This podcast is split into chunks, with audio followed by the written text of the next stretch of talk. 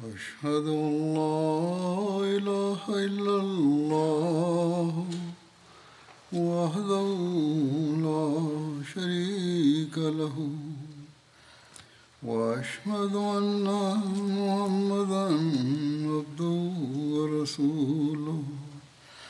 أما بعد فأعوذ بالله من الشيطان الرجيم. بسم الله الرحمن الرحيم. الحمد لله رب العالمين. الرحمن الرحيم. مالك يوم الدين. إياك نعبد وإياك نستعين. اهدنا الصراط المستقيم. صراط الذين أنعمت عليهم. غير المغضوب عليهم ولا الضالين.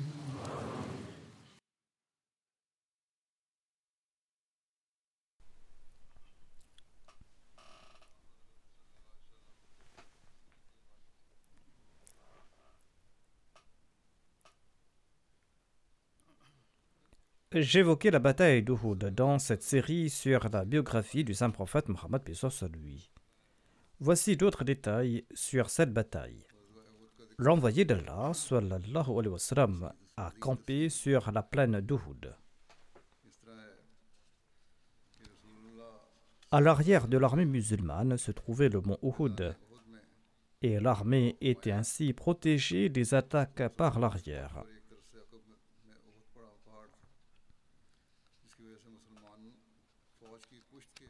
Sur un flanc se trouvait le col d'où pouvait attaquer l'ennemi si l'occasion se présentait à lui.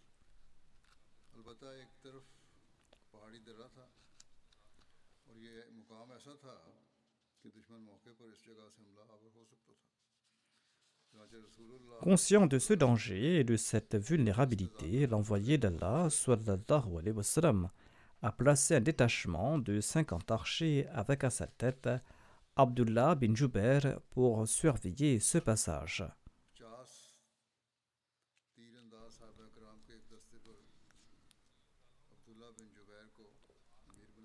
Le Sahih al-Bukhari présente les directives du saint prophète Mohammed lui à l'endroit de ses archers.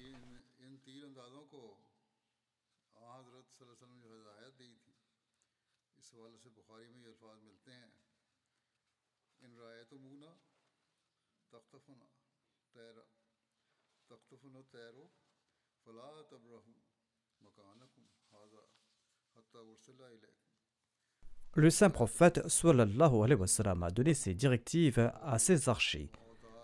Si vous voyez que des vautours s'acharnent sur nos dépouilles, ne bougez pas d'ici jusqu'à ce que je vous appelle. Et si vous voyez que nous avons vaincu les mécréants et que nous les avons mis en déroute, vous ne devez pas quitter votre place jusqu'à ce que je vous appelle.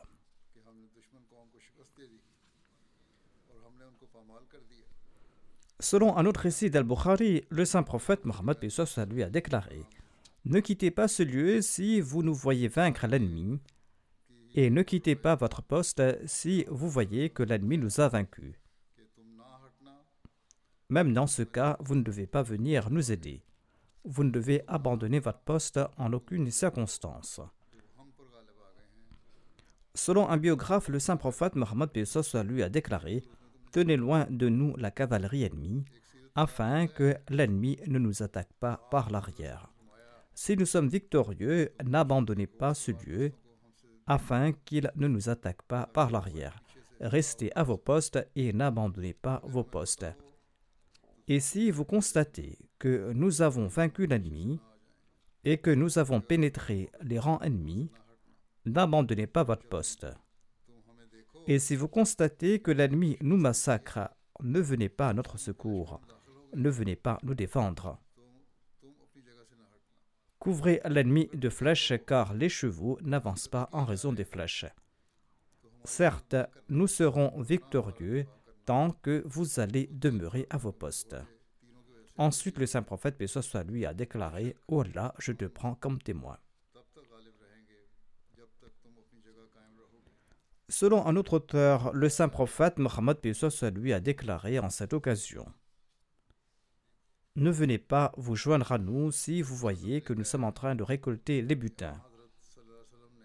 Protégez-nous, quelles qu'en soient les circonstances. Un biographe mentionne les cinquante archers et il écrit ceci. Celui qui a eu l'occasion de voir le champ de bataille et de se familiariser avec la scène de Jabal Roma qui repose au bord de la vallée Kana comprendra l'expertise militaire exceptionnelle du messager d'Allah.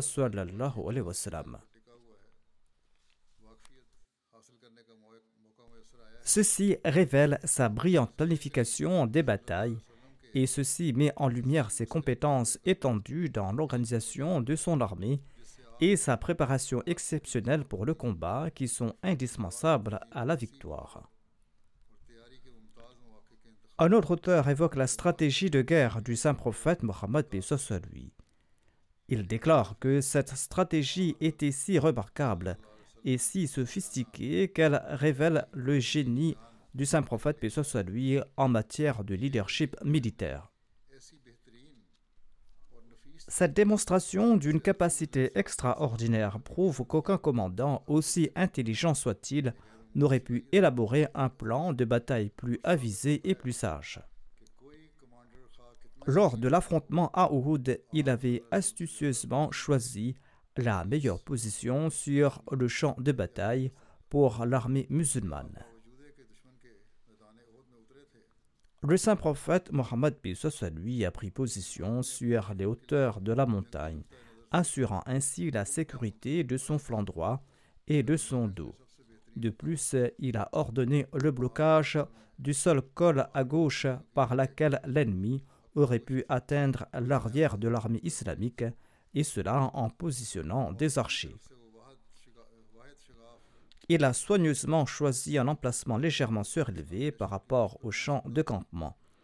En cas de défaite, si Dieu l'avait voulu, au lieu de fuir et d'être pris en chasse, l'armée islamique aurait pu facilement trouver refuge là-bas. En outre, si l'ennemi avait tenté de percer le cœur de l'armée islamique en avançant vers le centre, eh bien l'ennemi aurait fait face à des pertes considérables. Le saint prophète, paix lui, a astucieusement obligé l'ennemi à rester exposé sur la pente. Les Koraïchites s'attendaient à ce que l'armée islamique sorte de Médine et se place devant eux. Cependant, le saint prophète Mohammed soit lui a fait pivoter l'armée musulmane de 180 degrés et laissant l'ennemi à l'ouest, il s'est positionné en lieu sûr derrière l'ennemi. La nouvelle disposition de l'armée islamique lui conférait désormais une position stratégique excellente. Les montagnes d'Uhud et d'Ainain assuraient la protection de l'arrière et sur le flanc droit. Sur le flanc gauche, le col de Jabal Aruma était tenu par les archers, et au-delà de Jabal Aruma, la crête verticale de la vallée de Cana rendait toute attaque ennemie impossible depuis le sud-est.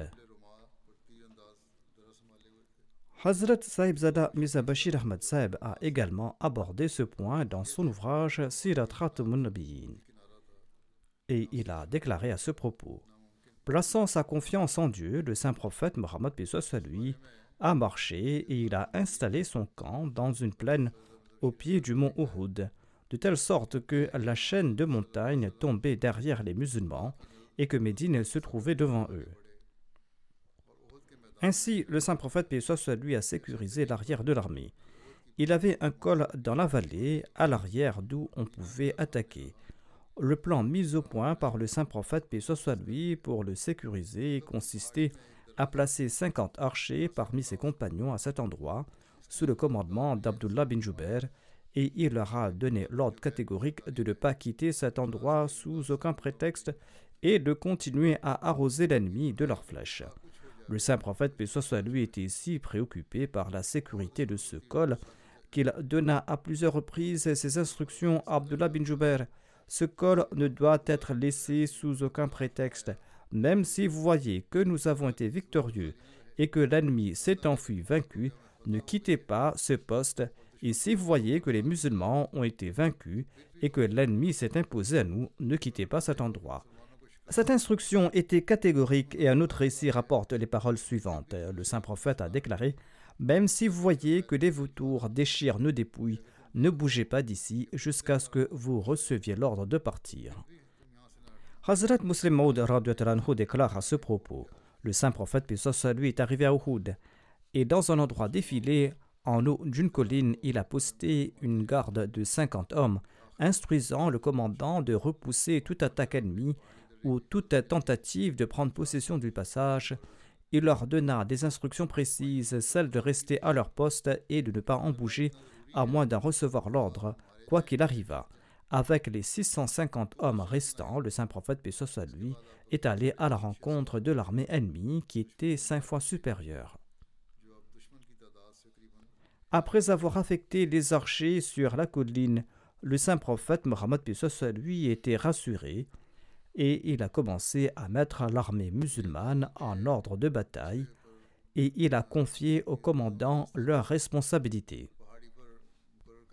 En apparence, les musulmans étaient nettement désavantagés par rapport aux infidèles. Ils étaient en infériorité numérique, ils étaient sous-équipés et leurs armes étaient de moindre qualité les disparités entre les deux camps étaient notables, avec au moins quatre polythéistes pour chaque musulman en termes de nombre. De plus, l'armée des polythéistes se distinguait par son armure et sa cavalerie.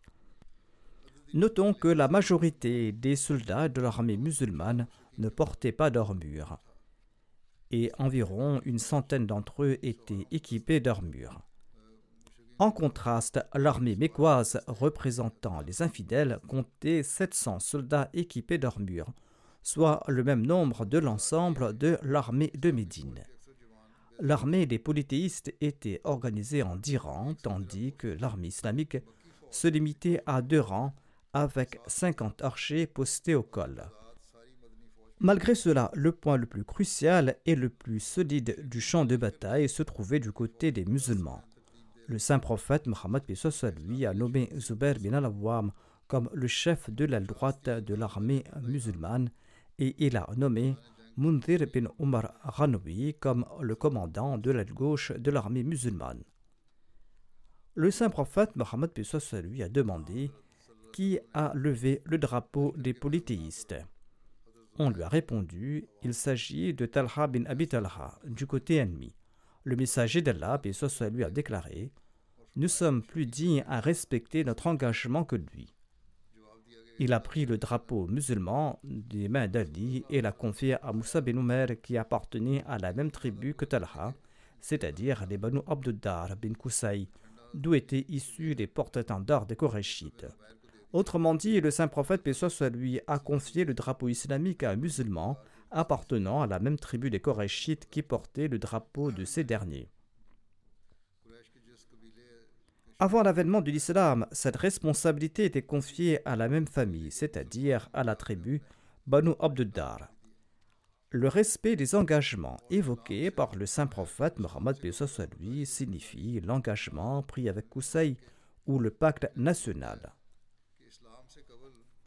Le jour de la bataille d'Uhud, le cri de guerre des musulmans était Amit Amit. Le messager d'Allah sallallahu alayhi wa sallam, adressait humblement ses prières pour la victoire et pour le succès dans la cour du Tout-Puissant.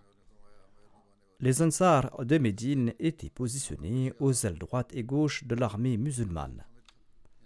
Le saint prophète Mohammed lui, accompagné des émigrés, était au centre de l'armée la partie qui subissait la pression la plus intense de l'ennemi lors de la bataille. Le saint prophète Mohammed lui se trouvait au milieu de la deuxième rangée. Il était derrière la première rangée.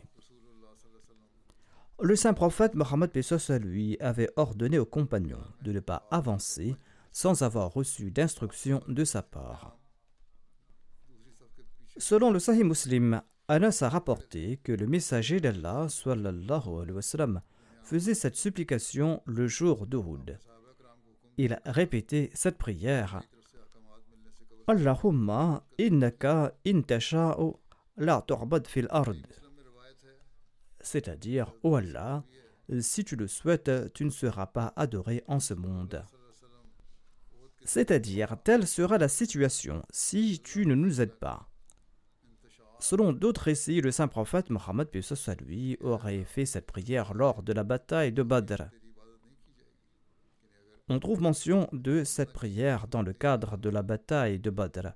Selon le commentaire de Muslim, le saint prophète, lui, aurait récité cette prière en ces deux occasions. En tout cas, Allah en est le plus savant. Saad bin Abi se rapporte qu'Abdullah bin Jerash lui a dit ceci Viens avec moi, nous allons implorer Allah ensemble. Ainsi, ils se sont séparés de la troupe. Sarad a prié en ces termes Ô mon Seigneur, demain, quand nous allons confronter l'ennemi, envoie contre moi un guerrier puissant et coriace je vais le combattre pour ta cause, et il va m'affronter également. Ensuite, accorde-moi la victoire sur lui, je le tuerai et je lui prendrai son équipement. Ensuite, Abdullah bin Jarash s'est levé et il a prié en ces termes. Ô Allah, demain, envoie contre moi un guerrier très fort et féroce. Je le combattrai pour ta cause, et il me combattra. Ensuite, il m'attrapera et il me coupera le nez et les oreilles. Ensuite, quand je vais te rencontrer demain, tu vas me demander, ô serviteur d'Allah, pourquoi as-tu le nez et les oreilles coupés Je répondrai, ô Allah, j'ai subi ce sort pour mériter ton agrément et celui de ton messager, sallallahu sallam. En réponse, Allah dira, oui, tu as dit la vérité. Saad bin Abi a dit à son fils, Oh mon fils, la prière d'Abdullah bin Jahash était plus estimée que la mienne. Ce jour-là, en soirée, j'ai vu Abdullah avec ses oreilles et son nez tenus par un fil, c'est-à-dire l'ennemi l'avait mutilé. Abdullah bin Amr bin Haram relate qu'il avait vu Mubashir bin Abdul Munzir dans un rêve à la veille de la bataille d'Uhud. Les prières des deux précédents compagnons ont été agréées. L'un d'entre eux a remporté la victoire contre l'ennemi, l'autre s'est également battu courageusement avant d'embrasser le martyr. Quoi qu'il en soit, ceci est le récit des prières de ces deux compagnons. Abdullah bin Amr bin Haram raconte qu'il avait vu Mubashir bin Abdul Munzir dans un rêve la veille de la bataille d'Uhud. Il était tombé en martyr lors de la bataille de Badr. Il me disait Tu vas venir chez nous dans quelques jours. J'ai demandé Où es-tu Il m'a répondu Je suis au paradis et je me promène là où je le souhaite. Je lui ai demandé N'es-tu pas tombé en martyr le jour de la bataille de Badr? Il m'a répondu Oui. Ensuite, j'ai été ramené à la vie. Abdullah bin Amr bin Haram a mentionné ce rêve au saint prophète Mohammed lui qui lui a expliqué ceci. Ô Abu Jabir, c'est là la bonne nouvelle du martyr.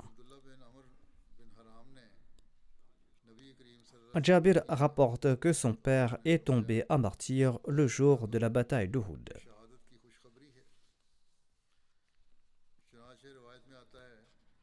Selon les récits, les polythéistes ont formé leur rang à Sabaka et ils se sont préparés soigneusement pour la bataille.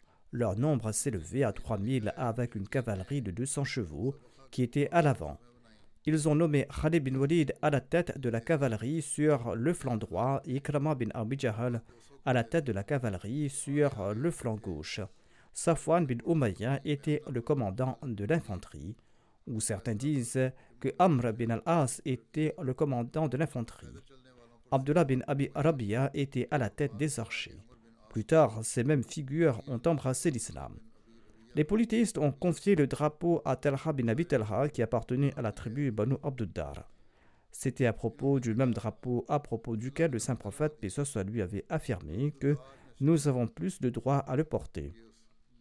Le drapeau a été remis à Talha bin Abi Talha, membre de la tribu Banu Abduddar. Abu Sufyan a encouragé les porteurs de drapeaux de la tribu Banu Abduddar en leur disant ceci Ô Banu Abduddar, le jour de Badr, vous aviez porté notre drapeau et vous avez su le sort que nous avons subi. L'issue des batailles dépend des porte-drapeaux. Un porte-drapeau puissant suscite l'enthousiasme des combattants.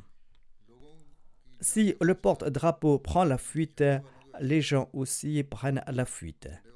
Ainsi portez notre bannière comme il se doit, ou bien écartez-vous de notre chemin, nous serons suffisants. Ainsi, il a tenté de stimuler leur fierté. Ils ont répondu Allons-nous vous confier notre étendard? Vous verrez bientôt notre réaction quand les combats vont débuter. Les tentes des femmes koraïchites se trouvaient à l'arrière de l'armée, d'où retentissait sans cesse le son des tambourins et des récitations évoquant les morts de Badr, ravivant l'enthousiasme des combattants et les encourageant à laver les humiliations antérieures.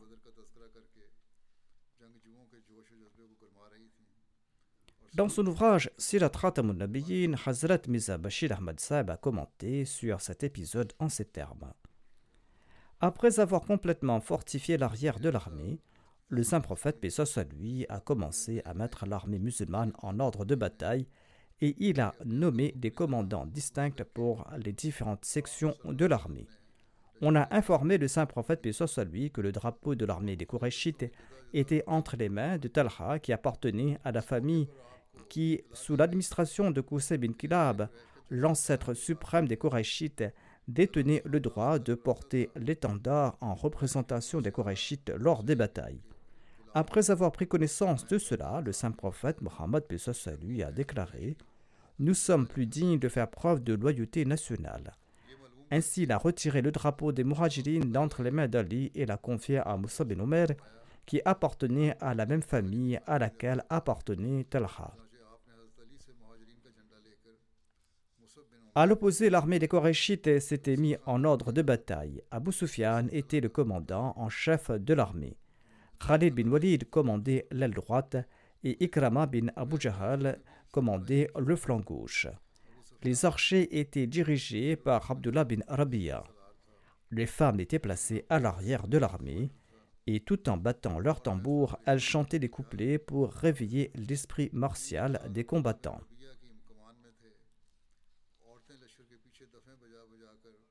Les deux armées prenaient position et Abu Sufyan s'est adressé aux musulmans Ansar en disant Au groupe d'Aus et de Khazraj, éloignez-vous de nous et écartez-vous de nos proches. Nous ne nous soucions pas de vous.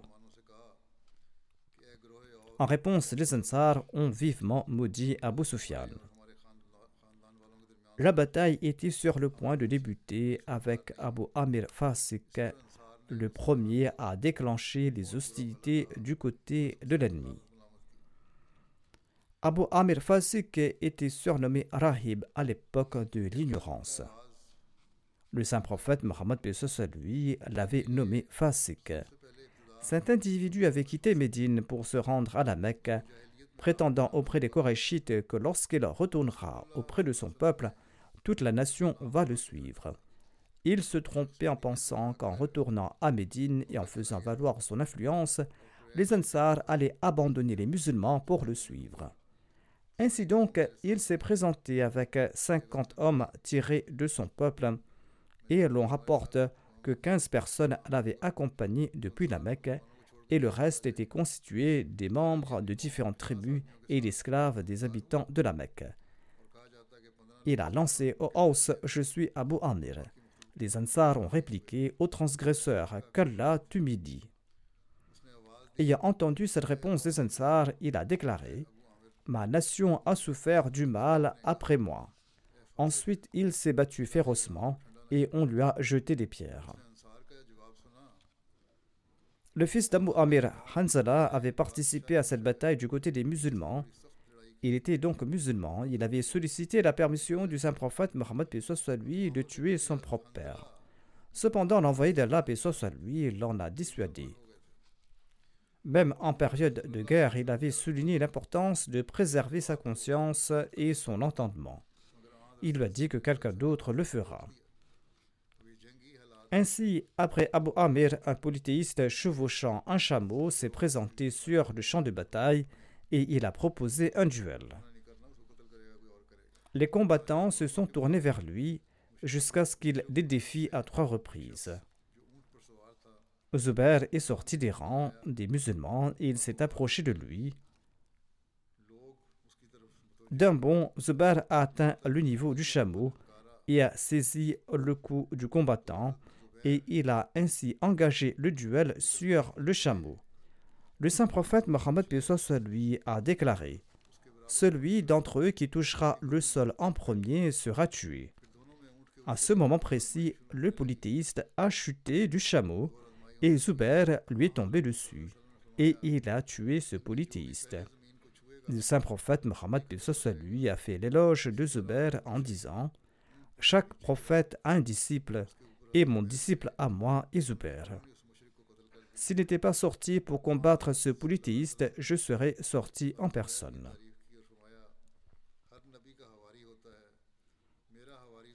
Le combat a débuté et les belligérants se sont rapprochés. Hind bint Utba s'est tenue parmi les femmes et celles-ci ont commencé à jouer du tambourin. Ensuite, Hind a déclaré dans ses vers Regardez au Banu Abduddar, observez celles qui protègent vos arrières, avancez et usez vaillamment de vos épées. Nous sommes les filles des nobles. Elle a déclamé ces vers. Elle disait Nous marchons sur des tapis moelleux, des perles pendent autour de nos cous, l'arrêt de nos yeux regorge de musc. Si vous avancez, nous allons vous embrasser. Si vous tournez le dos, nous serons courroucés contre vous, sans regret pour cette séparation. Ainsi, elle tentait d'éveiller les émotions des soldats ennemis. Quand l'envoyé d'Allah, et lui, entendu ces il a déclaré Allahumma bika ajulu wa bika asulu wa fika. Hasbi Allah wa ni'mal wakil. Wallah, je pars en tournée sous ta protection, j'attaque avec ta protection et je combats pour ton plaisir. Allah me suffit et quel bon protecteur. Ainsi, les polythéistes utilisaient des moyens terrestres et l'envoyé d'Allah, et soit lui, a déclaré quant à lui qu'Allah est notre unique recours. En tout cas, la bataille rangée a débuté entre les deux armées. Ce jour-là, les combattants ont livré une lutte acharnée, marquant une intensification du conflit. Des figures telles que Abu Jajana Ansari, Talha bin Ubaidullah, Hamza bin Abdel Muttalib, Ali bin Abi Talib, Anas bin Nazar, Saad bin Rabi ont démontré une bravoure exceptionnelle sur le champ de bataille. Allah a apporté son secours aux musulmans, accomplissant ainsi sa promesse. Les musulmans ont combattu les idolâtres avec succès, les repoussant hors de leur rang et les contraignant à la retraite. Les cavaliers polythéistes ont lancé trois attaques contre les musulmans, mais à chaque fois, ils ont été repoussés par une pluie de flèches. Lors de la bataille, Omar a demandé à Zayd, son frère aîné, de porter sa cotte de maille. Zayd lui a répondu Je souhaite comme toi tomber en martyr. Ainsi, tous deux ont laissé l'armure et ils ont combattu sans armure, dans le souhait de mériter le martyr. Quand les combats ont atteint leur paroxysme ce jour-là, le saint prophète Mohammed lui s'est assis sous le drapeau des Ansar et il a envoyé un message à Ali pour qu'il prenne le drapeau et pour qu'il avance. En réponse, Ali s'est avancé en déclarant Je suis Abul Qassam. À ce moment, un polythéiste du nom de Talha bin Abu Talha est sorti des rangs ennemis, portant le drapeau des idolâtres, car le privilège de porter le drapeau pendant les batailles était réservé à la famille des Banu Abduddar. Le drapeau des Korachites était confectionné par les Banu Abduddar. Talha bin Abu Talha a lancé un défi au duel. Il a demandé qui est prêt à rivaliser avec moi.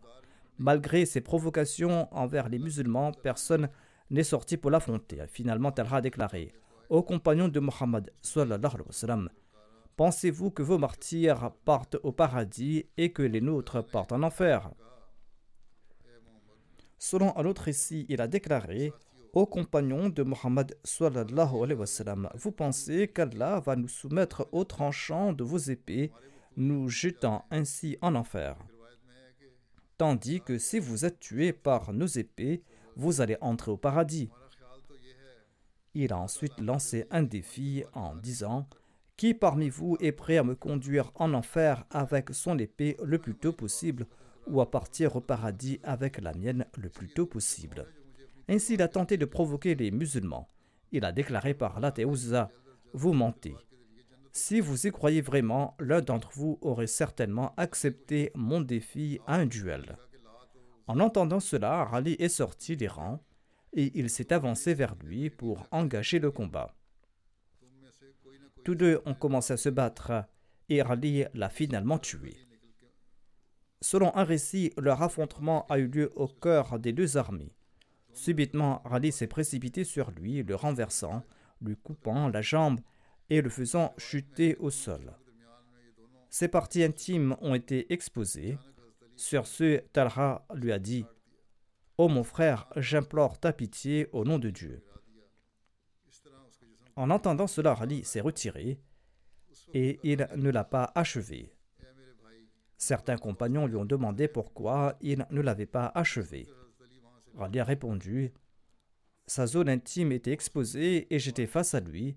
J'ai ressenti de la compassion envers lui et j'ai compris qu'Allah l'avait tué. Un récit rapporte que le messager d'Allah, soit lui, a demandé à Ali Pourquoi est-ce que tu ne l'as pas achevé? Ali a répondu que Talha avait sollicité la clémence au nom de Dieu. L'envoyé d'Allah, soit lui, a ordonné à Ali de l'achever et il l'a exécuté. La mort du porte-drapeau des polythéistes a confirmé le rêve du saint prophète Mohammed, lui, dans lequel il se voyait monter à dos de bélier. L'envoyé d'Allah, lui, était ravi et il s'est écrié Allah Akbar et les musulmans ont proclamé Allah Akbar et ils ont attaqué les polythéistes avec une telle intensité que leurs rangs ont été dispersés. Les compagnons du messager d'Allah, et se sont organisés en différents groupes, s'engageant dans une lutte acharnée avec leurs épées jusqu'à ce qu'ils éloignent complètement les ennemis de leur position. Suite à la mort de Talha, le drapeau des politistes a été porté par son frère Abu Shayba Uthman bin Abu Talha. Hamza l'a attaqué, lui coupant la main jusqu'à l'épaule. Son épée lui a tranché la clavicule. Après l'avoir tué, Hamza est retourné en déclarant Je suis le fils d'Abdul Mutlib, celui qui donne à boire aux pèlerins. Par la suite, le drapeau des polythéistes a été porté par le frère d'Uthman de Talha, qui était nommé Abu Saïd bin Abu Talha. Saad bin Abi Waqas lui a envoyé une flèche qui toucha Abu Saïd bin Abu Talha la poitrine, le tuant.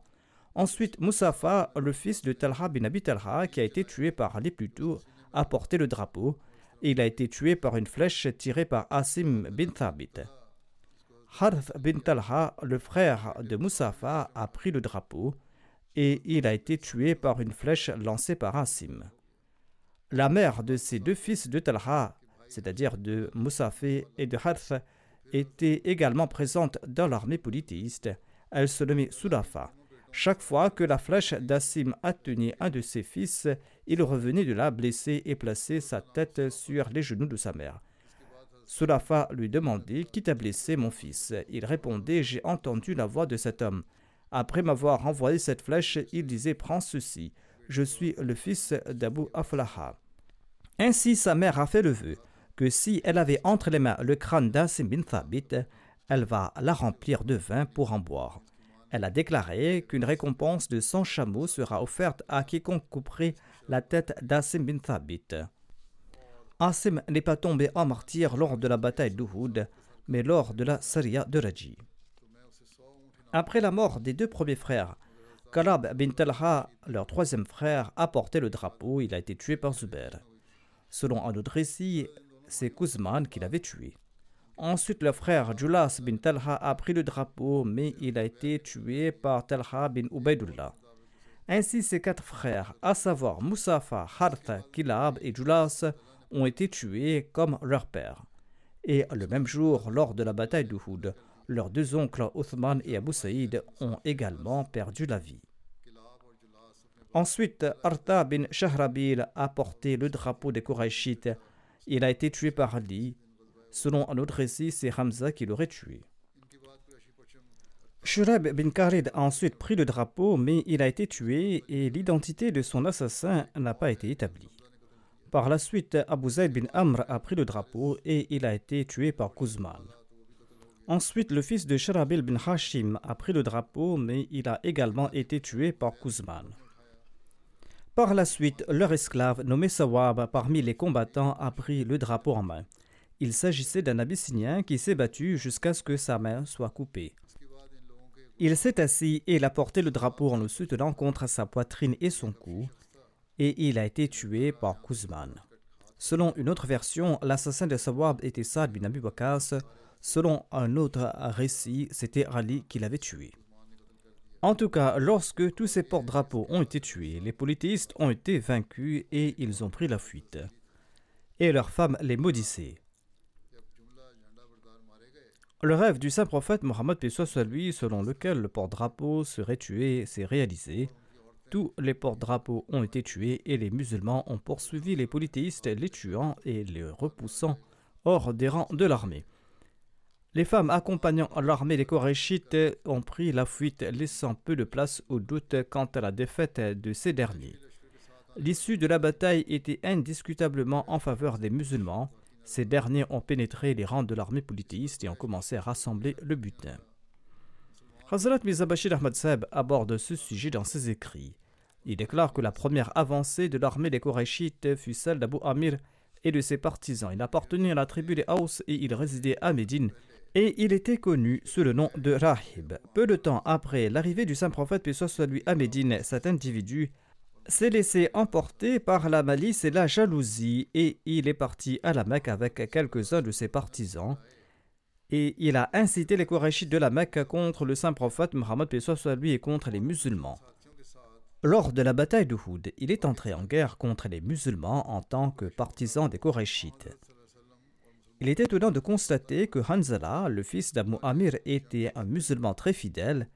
Il faisait partie de l'armée musulmane à l'occasion de cette bataille et il est tombé à martyr en combattant vaillamment. Abu Amir, un individu influent de la tribu Aus, était convaincu que lors de sa présentation aux habitants de Médine après une longue période de séparation, eh bien ces derniers allaient abandonner immédiatement le saint prophète Mohammed soit lui pour se rallier à lui.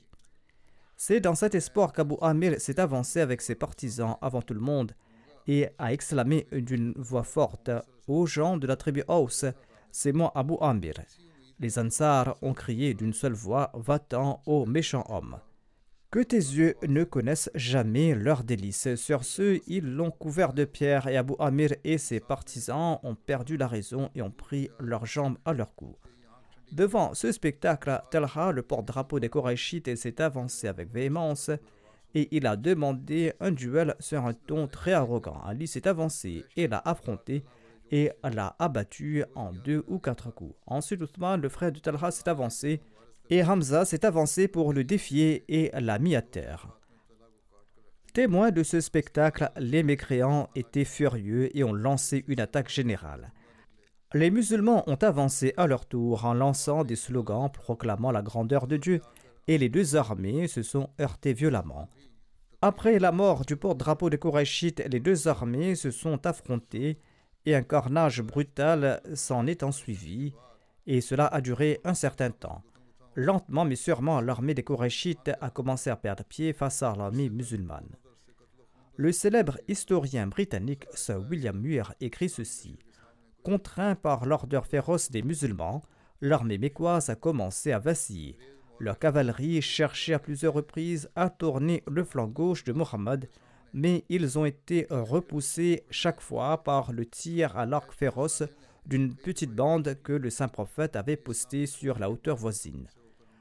Le même mépris audacieux du danger était affiché par les musulmans qu'à. Ce sont là les commentaires d'un historien anglais. Il ajoute Les rangs de l'armée mécoise se brisaient lorsque Abu Dajjana, distingué par le tissu rouge enroulé autour de son casque, lancer ses assauts avec une épée que lui avait donnée Mohammed infligeant la mort de tous côtés. Hamza, quant à lui, était visible partout grâce à sa plume d'autruche flottant dans l'air. Ali était marqué par son long panache blanc et Azubair était connu par son turban jaune vif. Comme des héros dans les batailles de l'Iliade, il semait la confusion et la mort partout où il apparaissait. L'Iliade à laquelle se réfère Sir William Muir était un récit héroïque de guerriers grecs. Sir William Muir déclare Telles étaient les scènes qui ont formé les héros des conquêtes musulmanes par la suite. En tout cas, une bataille intense s'en est ensuivie et pendant longtemps, on n'a pas su qui avait le dessus. Finalement, avec la grâce de Dieu, l'armée des Korachites a été repoussée et ses rangs se sont disloqués. Les porte-drapeaux des Korachites ont été tués les uns après les autres. Neuf d'entre eux avaient ramassé leurs bannières, mais chacun d'entre eux a été tué par l'armée musulmane, dont les détails ont déjà été mentionnés. Finalement, l'esclave abyssinien de Talha, nommé Sawad, s'est avancé et il a pris courageusement l'étendard des Korachites. Mais un musulman s'est avancé et d'un seul coup, il lui a coupé les deux mains, sur quoi le drapeau des Korachites est tombé dans la poussière. Cependant, la bravoure et la passion de Souab étaient telles qu'il est tombé à terre avec le drapeau et il a tenté de le relever en le pressant contre sa poitrine. Cependant, le musulman qui l'avait attaqué et qui savait parfaitement ce que signifiait vaincre un drapeau l'a attaqué et l'a tué. Par la suite, personne parmi les Korachites n'a eu le courage ou la volonté de reprendre le drapeau des Korachites. Au même moment, sur l'ordre du saint prophète Mohammed lui, les musulmans ont lancé le slogan Allah est le plus grand et ils ont lancé une puissante attaque qui a dispersé les derniers rangs de l'armée des Korachites. Et fendant les rangs des Korachites, ils ont atteint la partie de l'armée où se trouvaient les femmes. Une bousculade s'est produite au sein de l'armée mécoise et le champ de bataille était bientôt vide. Les musulmans se sentaient parfaitement à l'aise au point de ramasser le butin de guerre. Hazrat Muslim Maud explique La bataille a eu lieu, mais avec l'aide de Dieu, en peu de temps, les 650 musulmans ont chassé les 3000 soldats mécois aguerris les musulmans se sont lancés à leur poursuite. Le défilé dans lequel 50 musulmans avaient été embusqués était à l'arrière. La sentinelle a dit au commandant L'ennemi bat en retraite. Il est temps que nous prenions part à la bataille et que nous gagnions le laurier pour l'autre monde. Le commandant l'a arrêté et il leur a rappelé l'ordre précis du saint prophète, paix soit lui. Mais ils ont déclaré que cet ordre devait être pris dans l'esprit et non à la lettre. En tout cas, il n'avait pas de sens, selon eux, de garder le défilé pendant que l'ennemi était en déroute. Et après cet échange, ils ont abandonné le défilé et ils se sont lancés sur le champ de la bataille. J'aborderai plus tard les événements découlant de leur désobéissance. William Muir a également mentionné l'épée d'Abu Dajjana, et il a présenté des détails supplémentaires sur ce compagnon, sur ce compagnon qui a pris cette épée et qui lui a rendu justice. Anas relate que le jour de la bataille d'Uhud, le saint prophète Mohammed lui a pris une épée et il a déclaré Qui va prendre cette épée Tous les compagnons ont levé leurs mains et tous disaient Moi, moi.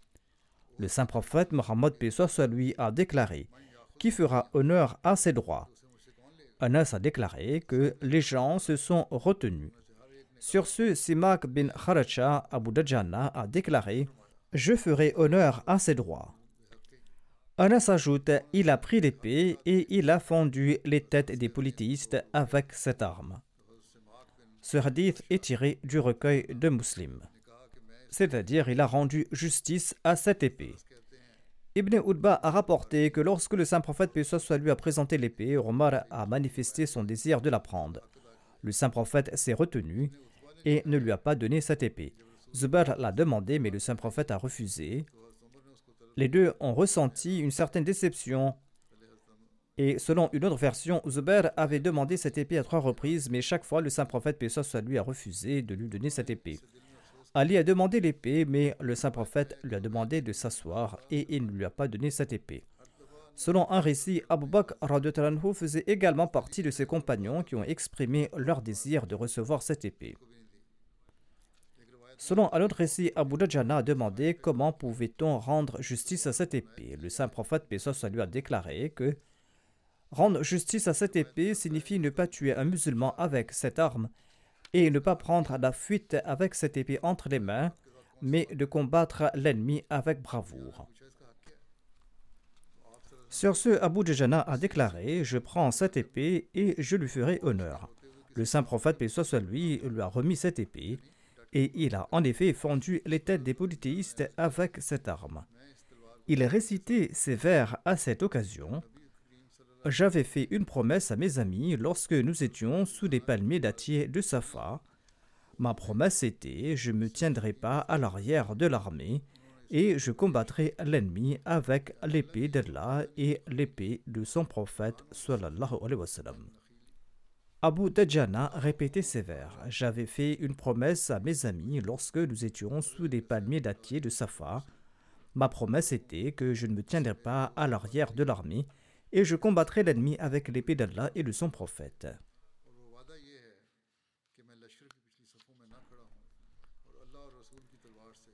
Quand Abu Dajjana marchait d'une allure fière vers les rangs des soldats ennemis avec cette épée, le saint prophète Mohammed a déclaré Allah déteste pareille démarche, sauf en cette occasion de guerre.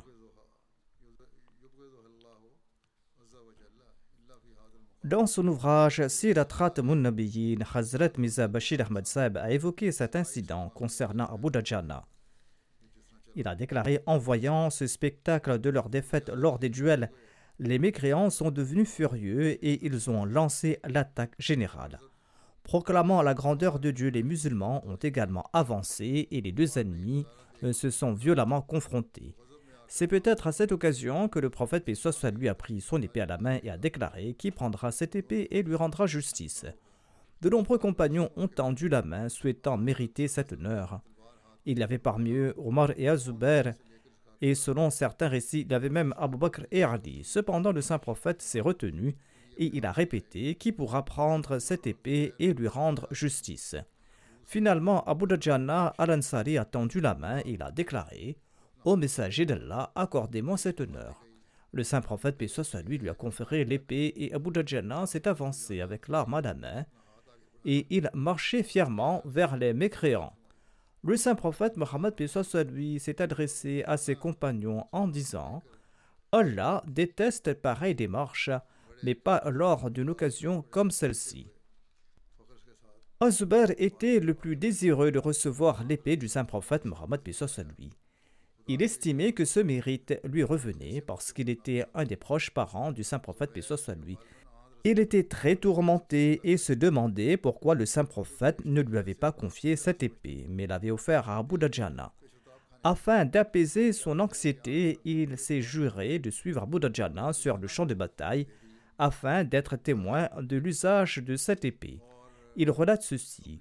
Abu Dajjana a noué un tissu rouge autour de sa tête et prenant cette épée à la main, tout en fredonnant doucement des chants de louange de Dieu, il a pénétré les rangs des idolâtres, et il semait la mort autour de lui là où il passait. Tous ceux qui croisaient son chemin mouraient entre ses mains. Se frayant un chemin à travers l'armée des Korachites, il a émergé au coin opposé de l'armée où se tenaient les femmes des Korachites. Hind, la femme d'Abu qui encourageait ses hommes avec beaucoup de zèle, est venue devant lui. Abu Dajjana a levé son épée pour la frapper. Hind a hurlé, appelant ses hommes à l'aide, mais personne n'est venu lui porter secours. Cependant, Abu Dajjana a abaissé son épée et s'est éloigné de là. Zubair relate ceci J'ai demandé à Abu Dajjana que s'est-il passé? Tu as d'abord levé l'épée, ensuite tu l'as abaissée. Il a répondu Mon cœur n'acceptait pas que j'utilise l'épée du saint prophète Mohammed lui contre une femme, une femme qui d'ailleurs n'avait aucun homme pour la protéger. Ceci est le principe de guerre que prône l'islam. Azubar relate C'est alors que j'ai compris qu'Abu Dajjana avait fait honneur à l'épée du saint prophète Mohammed lui et que je n'aurais peut-être pas pu en faire de même, et c'est ainsi que mes doutes ont disparu. Hadrat Muslim Maud a également mentionné cet incident, incident dans lequel ce compagnon a brandi son épée contre une femme, mais ne l'a pas tuée. Quand on a posé la question à Abu Dajjana, eh bien, il a répondu que je ne souhaitais pas frapper une faible femme par l'épée que le saint prophète Muhammad m'avait confiée. Hadrat Muslim Maud explique le saint prophète Mohammed avait toujours encouragé ses disciples à respecter les femmes. Et c'est pour cette raison que les femmes des kuffars tentaient de nuire aux musulmans. Ceci explique la raison pourquoi Abu Dajjana a épargné cette femme. Le saint prophète Mohammed enjoignit à ses compagnons de respecter les femmes. C'est pour cette raison que ces femmes étaient encore plus audacieuses et cherchaient à faire du mal aux musulmans, mais les musulmans enduraient cela patiemment. Telles sont les règles de la guerre que prône l'islam. Inch'Allah, je présenterai les détails restants à l'avenir. Continuez à prier pour les Palestiniens. Les injustices atteignent les limites de jour en jour en fait, ces injustices ne cessent de croître. Qu'Allah attrape les oppresseurs et qu'il soulage les Palestiniens opprimés. Qu'Allah accorde aux pays musulmans raison et discernement afin qu'ils unissent leurs voix et afin qu'ils s'efforcent de défendre les droits de leurs frères musulmans.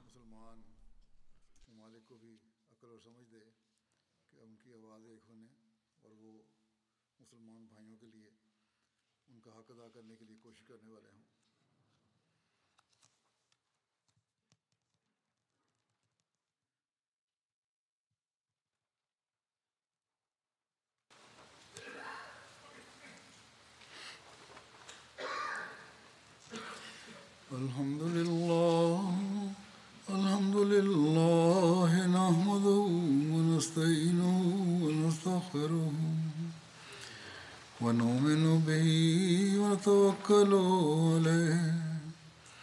ونعوذ بالله من شرور أنفسنا ومن سيئات أعمالنا. من يهده الله فلا مضل له ومن يضلل فلا هادي له. ونشهد أن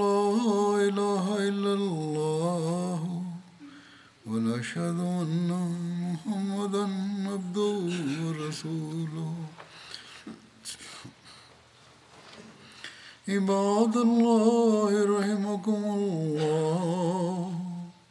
إن الله يأمر بالعدل والإحسان وإيتاء ذي القربى وينهى عن الفحشاء والمنكر والبغي يعظكم لعلكم تذكرون. اذكروا يستجب لكم ولذكر الله أكبر